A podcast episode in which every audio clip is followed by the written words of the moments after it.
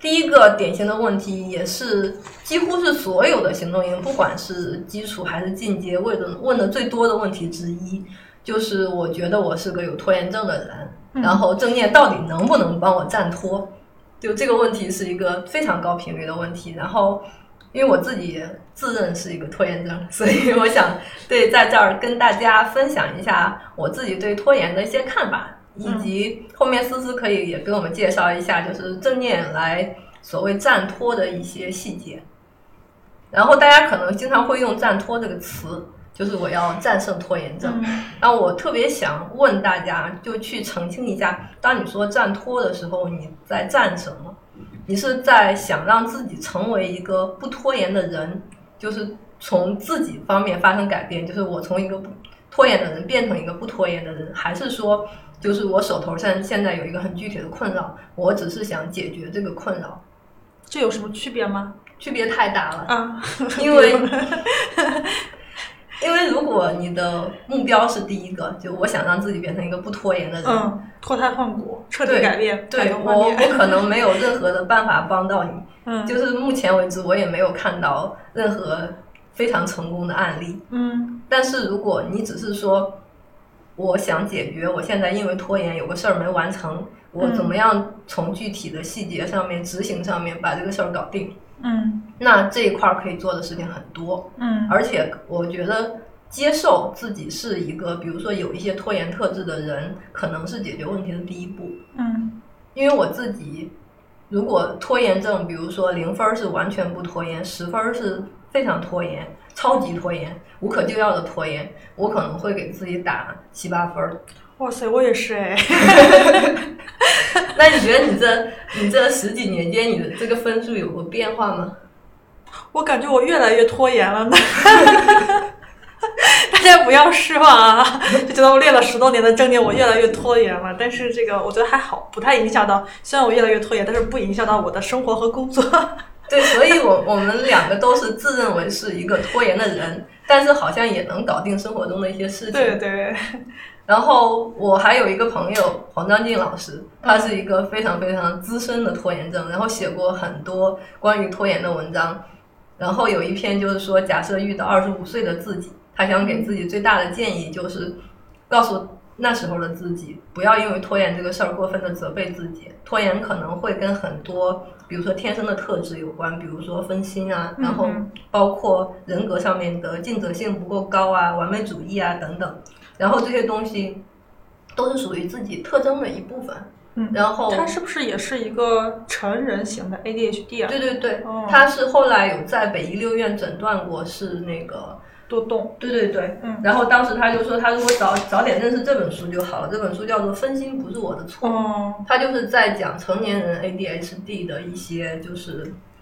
战斗史。然后我不是故意走神，嗯我不是故意惹毛你，我也不是故意拖延，只是因为分心不是我的错。 这个就算是一部分些生理上的对对对机对，制，嗯对，一个是说，确实无论是基因也好，还是成长环境也好，它可以解释每个人不同的特征。然后我们在讲我们要改善拖延问题的时候，其实我们并不是去不接纳或者过分的责备我们是一个这样的人，甚至我们需要承认的是这件事情，就我们是个什么样的人这件事情，它不是一个需要被解决的对象。就我就是一个就是容易分心的人，我的基因检测结果也是最易分心，嗯跟黄老师是一样的。嗯然后我有一个特征，就是我真的一次只能做一件事儿，因为我的注意力分配能力是很差的，所以无论什么时候，我都从来没有体验过多线程工作这件事儿，就是我我的注意力就就这样。然后我自己在大概上读博期间，我有过非常严重的拖延，就是我的论文就是从初稿到投递出去，大概花了三四年的时间，嗯。最后还是别人帮我投递出去的。那你觉得是什么阻碍着你一直不去开始？你是没有开始，还是中间中间的时候就做一半就掉链子呢？都有都有是吗？，对，所以我现在算是去复盘我当时的这个问题吧，包括我现在自从创业之后，好像就不太有人看出来我拖延了，甚至觉得我这个人执行力还蛮不错的。是吗？对，然后就也不是说所有的时候啊，就是比如说在做一些很关键的决策上嗯面，嗯其实是很果断的。嗯然后包括去推事情上面，就是该该没有错过的时间节点，我都没有错过。嗯，所以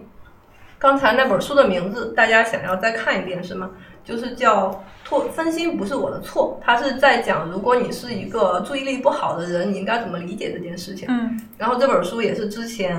黄章进老师和罗永浩老师反复推荐的一本书。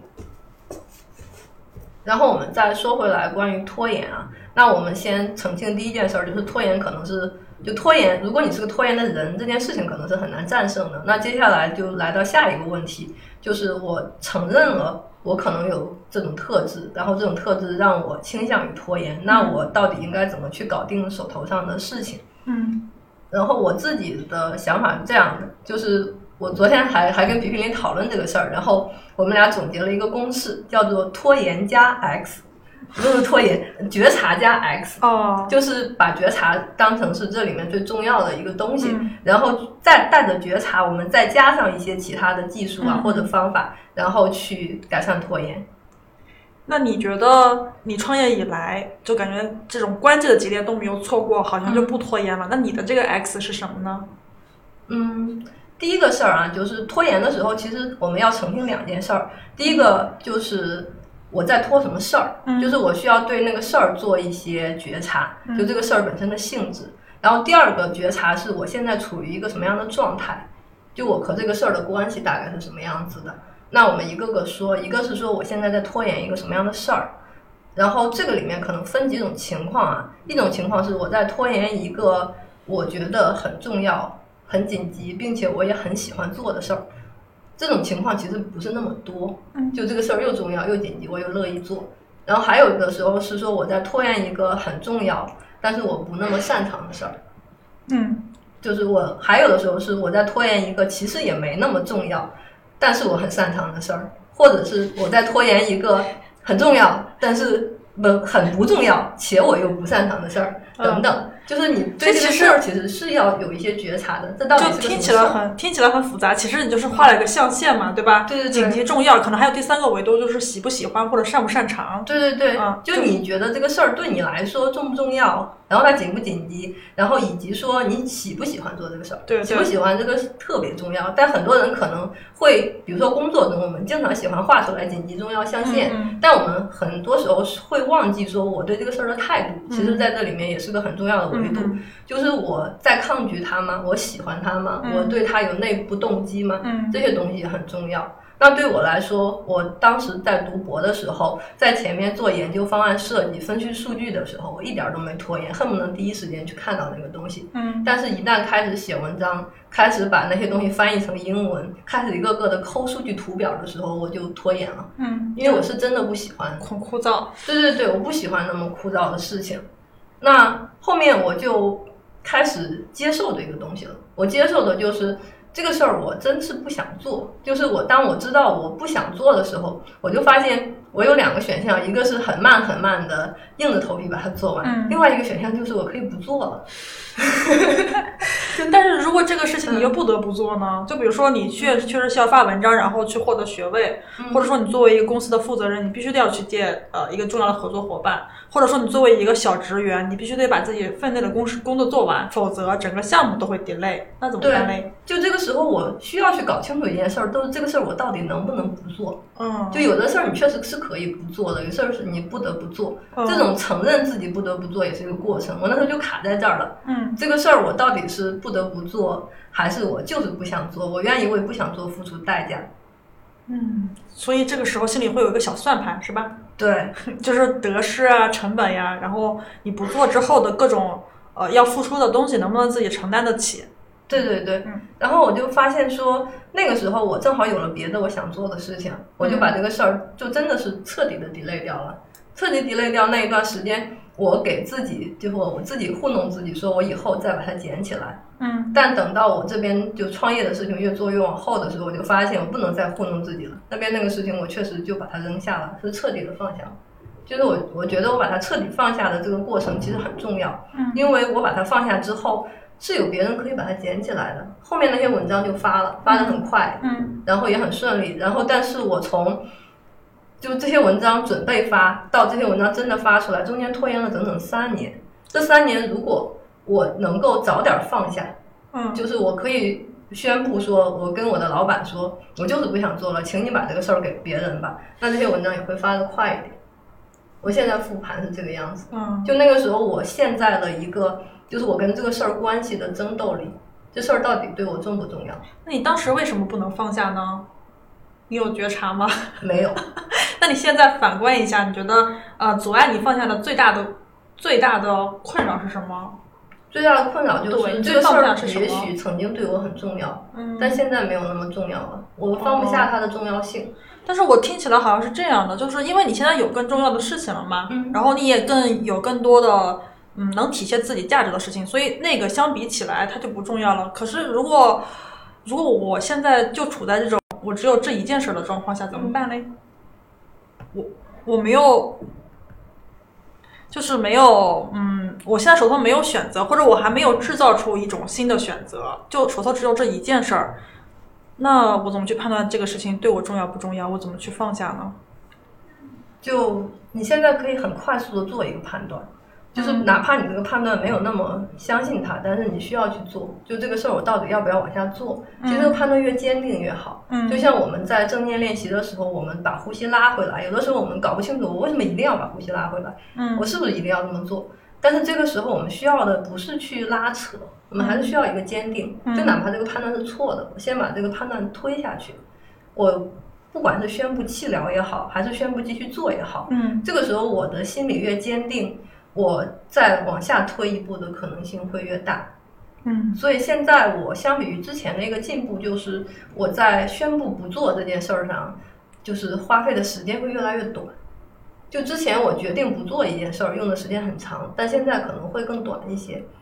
是不是因为更了解自己了呢？你觉得哪些对事情就是你越来越知道哪些我东西我不重觉要？察自己嗯纠结的程度的那个觉察越来越快了，相嗯比于之前来说，之前在纠结那一步上，其实我是缺乏觉察的。所以说，觉察加 X 嘛，就是嗯后面的那个东西到底是什么，可能在每一步上会不太一样。嗯，其实纠结本身也是一种想法嘛。你嗯觉察纠结，就相当于觉察想法。就像我们在对观呼吸的时候走神了啊、一开始可能完全不知道自己走神，后来你就会越来越快的、越来越敏感的发现自己在走神，然后你就会越来越坚定、越果断的把注意力重新拉回来，感觉是对相同的过程。嗯，对，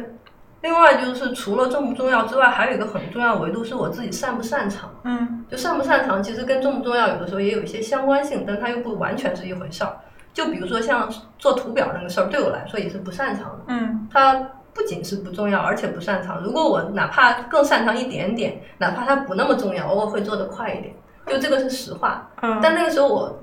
花在承认自己不擅长上用的时间也很长，就感觉这对所有人来说都是一件特别容易的事情，怎么到我这儿就不擅长了呢？我就很难接受这样的。就是我做那些比这个复杂的多的事情，我都能搞定，嗯嗯那这个事儿我怎么就不擅长呢？我就会跟自己较劲，嗯然后较了很长时间的劲，最后也没搞出来嘛。然后没有搞出来的时候，我现在可以更坦然的说我不擅长了，可那个时候就是很难。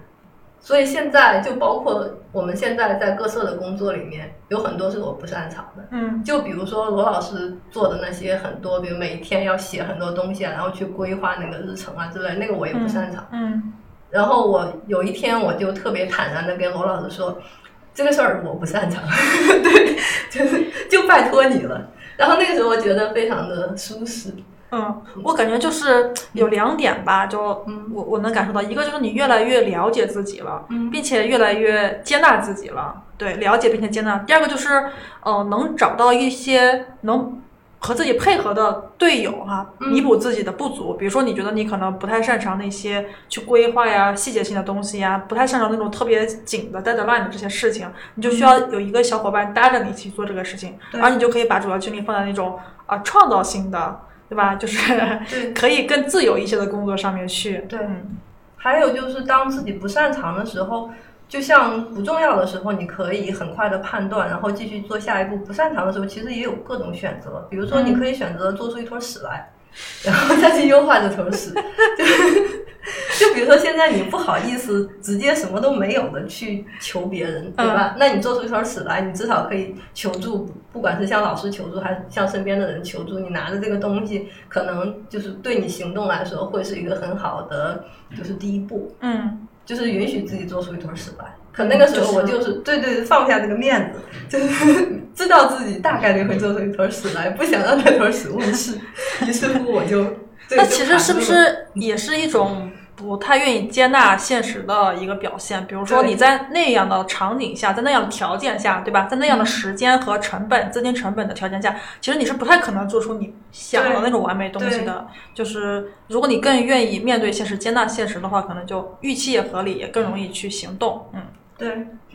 其实很多时候大家去看一些战胜拖延的东西，可能立刻就跳到了番茄钟，跳到了时间管理。嗯但在这之前，你其实很有很多纠结，这些纠结的东西通常是那些书里不会告诉你的。对比如说你在纠结你到底擅不擅长什么，你在纠结你人对你的人生来说哪些主题很重要，你在做一些选择。这些纠结其实是拖延里面最大的一块儿东西，也是大部分拖延卡的时间最长的东西。反而是你清清爽爽的知道我要接下来要干啥了，那些术的东西，就所谓的时间管理术的东西，反而是最简单的。嗯，那些东西其实都不用我们教你，你可能在市面上各种各样的地对方都能找对到。，而且我觉得拖延的人吧，肯定是为了战胜拖延找了很多 很多种方法的。对， 其实没有一个人喜欢自己这么拖延，大家都是想变得很自律，嗯。但是怎么说，人是人本身就特征就各种各样的嘛。就像有的人他是猫头鹰型的，有些嗯人他就是百灵鸟型的，对吧？猫头鹰型的人再怎么努力，可能也很难变成百灵鸟型的。就对大种找了各种各样的方法，但是就这种找各种各样的方法，其实就是在向外寻求嘛。但是很少花时间来看自己，了解自己。哦，如果我发现我是一个呃猫头鹰型的，或者我发现我是一个我该怎就么生活？对假设我就这样了，对对我再也对变不了了，我该怎么生活？ 对我就是那种呃，可能就很不太不太习惯那种按部就班的生活，或者我就是不会做计划，可是我更有创造力，呃，嗯我更更有这种怎么说呢？啊、就就创造力 吧。嗯 呃，那像我这样的人是找什么样的工作更合适呢？啊，我这样的人在跟什么样的人搭一个团队会更好的激发我的潜能呢？更好的为团队做出贡献呢？是不是也可以从这个角度来思考一下？对，以及说，即使有一件事儿我既觉得不重要也不擅长，但我不得不硬着头皮做，我是不是能接受自己就做出一坨屎来呢？嗯，那你总得先做出个东西来，再说优化的事情吧。嗯嗯，你对总得接受自己就是有一些东西不擅长吧，你得直面那个不擅长，把它看得清清楚楚，它就这样。对对嗯，它不代表以后不会变，但现在当下就是这样的。对，而且有一种就是本身接纳自己的这种拖延，也是改善拖延的一个很好的呃是切入口。就比如说像我自己，嗯、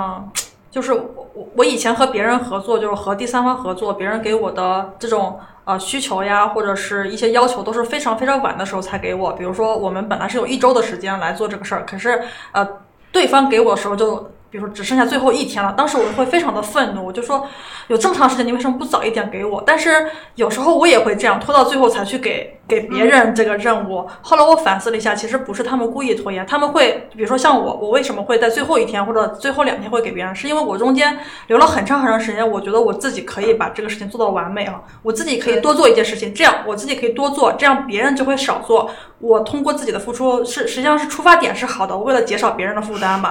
但是后来发现，其实我做不到，我我就算拖了五天，我也做不到减少别人负担，反而就是压缩了别人的那个工作时间。那如果你觉察到好几次都是这样，对你你你你你觉察到好几次都是这样了，那你就要接纳自己真的做不到，你还不如早点把时间给别人，给别人留出更多的这种应应对的时间。对嗯，这个也是我接下来想说的，就是你去观察自己的拖延啊。假设说你就接纳自己是个拖延的人，你就以一个旁观者的角度去观察，你会发现自己的拖延其实都是有模式的。嗯就比如像你这样，我要把它做得完美，所以我要花更多时间，我就是不肯走到下一步，然后导致耽误了整个团队的时间或嗯怎样的，它其实就是一种模式。包括我自己也是，嗯我我也会有这样的时候，就是这个活儿迟迟从我手里交不出来，对对然后使得整个进度被拖掉了，嗯等等。然后你当你看到这些模式之后，你在这个模式中的时候，你会更容易停下来。所以，当想要去了解自己的拖延，或者想要去克服拖延的时候，其实第一步就是你假设你什么不做，你在每次拖延的时候，以一个白描者的心态，嗯然后去观察在这个过程中到底发生了什么。特别好笑的是，之前黄章念老师给我们写过一篇推广的文章，嗯然后那篇推广的文章就是我催了他一周，他到那个开营前的星期五才开始写，然后他就非常慌，然后他整个就是那天晚上他都没怎么太睡觉，然后但是也没有写出来，然后到星期六我又催了他一次，他不得不开始写，于是他就把自己这二十四小时是怎么度过的写给我了。然后写到最后就是一个我们的广告，就他写的那个就很像那个《追忆似水年华》的那种写法。啊比如说，这个时候我心里充满了灰暗，这个时候我出去买了点东西，我在路上又看到了个啥，然后我回来我我看小孩儿，然后小孩儿就闹得不行，然后不知不觉时间又过去了多少，然嗯后我心里又想起来我要做这个事儿，但其实我什么都没有做，等等。他把这个事儿写的特别特别的细，那这个其实就是对自己的一种观，就是把它落到纸面上的一种观，然后通过这个他能够觉察到说这个事儿是这样发生的，同时他觉察到说我一旦开始写这篇文章，我哪怕只是把我不知道该怎么写，我把这些拖延的东西写下来，写着写着我就知道该怎么写了，嗯写着写着一篇文章居然就出来了，嗯而且居然就赶上了最后的 deadline 把它发出来了。嗯然后当时， 对，他就觉得这个事儿特别神奇。我会觉得就是一开始的这种怎么说呢，就不抱期待的去执行，然后包括甚至不知道自己执行成什么样子，然后以及说在这个过程中全然的觉察，说你你现在在哪个位置啊，你现在的状态是什么样子的，可能在一开始去了解观察自己拖延的时候，这是一个挑不过的一个步骤。对，然后，而且你知道说，当你觉察了，就像我们在正念里面，你什么时候觉察，你什么时候可以喊停。你觉察的越快，你可以改变接下来方方向的那个可能性就越大。嗯对。不过就是呃，虽然我自己是一个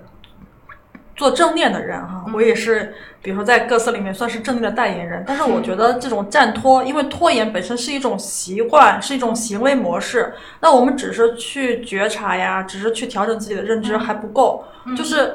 要用一种新的习惯，一种新的行为来代替原来的行为模式。刚刚先生说的一点就是，哦、先嗯做，先迈出第一步啊！不不要想那么多，不要想说，哎，我要是是不是应该先做一个非常好的计划啊？嗯我甚至我用一个番茄钟的方法，二十五分钟，二十五分钟，然后我还给自己设置一个奖励。大家都知道这种强化，我是不是要把这一套规划好，我才能做完？或你者要知说，道，拖延的人大部分都是更不擅长做这些事情的人。如果这个时候做这个，你就完蛋了。对对，而且拖延的人真的就是想，我我我这样说可能有点冒犯大家，就是想的嗯太没事儿多了，就对就是说， 就是说，就是我们。就是想的太多了，然后知道的太多了，所以才会迟迟的不肯行动。那这个时候就是我们先放下自己的想法，然后迈出第一步，呃，不要去管你这一步迈的有没有意义，也不要去评价这一步迈的是不是向着你的目标直线前进，它甚至可能是完全相反的也没有关系。只是迈出这第一步，在行为上面就是一个零的突破，是个非常重大的意义。就比如说像黄章进老师写的，对吧？他虽然随便写写写，但是最后居然写成了一篇很好的推文，对吧？所以我觉得行为上面本身也是一个非常重要的，嗯，大家需要去关注的地方。然后有的时候，像我迈出第一步的时候，就会啊、呃说，哎，先不要管我这个东西它有没有意义，或者它是不是朝着我方向走。然后有时候我会把自己想成一个，我就是一个没有感情的机器人，现在发出了一个指令，我要开始做了， 就这样。嗯，但是只一开始你会可能会害怕，觉得是不是没有没有情绪的机器人去做这个事儿会非常痛苦，或者是非常的呃怎么说非常难过。其实不会，真的你去做的时候是没有任何感觉的，反而会越做越投入，越做越开心。而且我觉得那些拖延的人本身对这个事情是有热情的，只不过是你可能对吧？你需要一个契机，当你投入进去的时候，你会越来越体会到那种积极的情绪。对，就是需要像滚雪球一样，先给自己第一步，然后那一步可能是很很难的，但是它是就是其实没有那么难的，它的那个难主要是在情绪上的一种畏难情绪，但是从就是执行本身那一步其实是最容易的。然后在这个执行的过程中，你可以随时的继续对自己保持觉察，就是你什么时候可能会停下来，然后停下来的时候，你有没有觉得一停下来就完蛋了？是不是又有这样的想法出来？嗯因为很多时候，有的人是他是停下来他就捡捡不起来了，就他很害怕停下来。就像我们这种，就比如说二十一天的练习，比如他有两三天没有做，他就觉得整个练习就砸了。其实根本就不是这样，你是可以随时再捡起来的。你任何时候能够做到随时再停下来，随时可以停，又随时可以行动，那就是就是相当于情绪对你行动的阻碍就会变得很少。嗯然后你就对，就是一个木的感情的一个 行动人。但是我们在做事情的时候是需要这样的木的感情的去做事情的。对对，嗯，然后其实还有好多伙伴，就是之前也提到过问题嘛，说我就是习惯于用这种焦虑啊、嗯恐惧来变成动力，推动我前进啊，所以我会养成这种拖延的习惯，对对对就是拖延啊、恐惧是第一生产力。 像这种，其实这也是一个行为模式，一个习惯嘛。我们也可以完全可以去尝试用其他的更积极的情绪和想法来替代这种恐惧啊、焦虑。嗯对，这个在《情绪日记一》里面，窦老师有在讲那个促进定向和预防定向。嗯嗯促进定向就是想象自己完成了一个事情之后会带来的成就感和那个，嗯，就是更好的东西。嗯就包括你完成之后的一些好的结果啊、奖励啊、成就啊嗯等等。那这个可能会更有利于我们开始行动。预防定向就是会想象说，如果完不成会发生很糟糕的后果。那越想象这个，越会阻碍大家完成。嗯，所以大家刚开始的时候，如果觉得需要做一些想象的话，那不妨想象这个事儿成功搞定之后能带来的那些好处，而不要去想这个事儿搞不定的时候的那些糟糕的后果。对。这也是一个方案。对，但如果你是一个像我这样就是想不出啥积极积极事情的人来说，就可以什么都不用想，只是做就行 了。对，就我们可能很多呃对心理学感兴趣的人啊，大概大家都会接受一个呃规，就是一个假设，因为现在 CBT 实在是太太流行了，大家都会接受一个假设，就是只有当我在认知上面做好准备，就是当我在思想上做好准备，当我有一个这样的想法的时候，当我有一个这样的动机的时候，我才可以开始行动。啊，就是说想法决定了行动，其实不一定是这样的。就是我们可以完全没有想法的时候行动，也可以带着一个和行动不相符的想法去行动， 就他们之间可以没有任何关系。嗯，所以这个不时候其实对也是一种就是觉察力提升的表现，嗯就是知道说什么东西就是想法和情绪不想法和行动之间它是可以解离的，嗯这也嗯一某种程度上算是一种解对离。，对对，就像你的就是现实和你的想法之间可以解离，其实是一个道理，对对因为你的行动是偏现实的那个部分。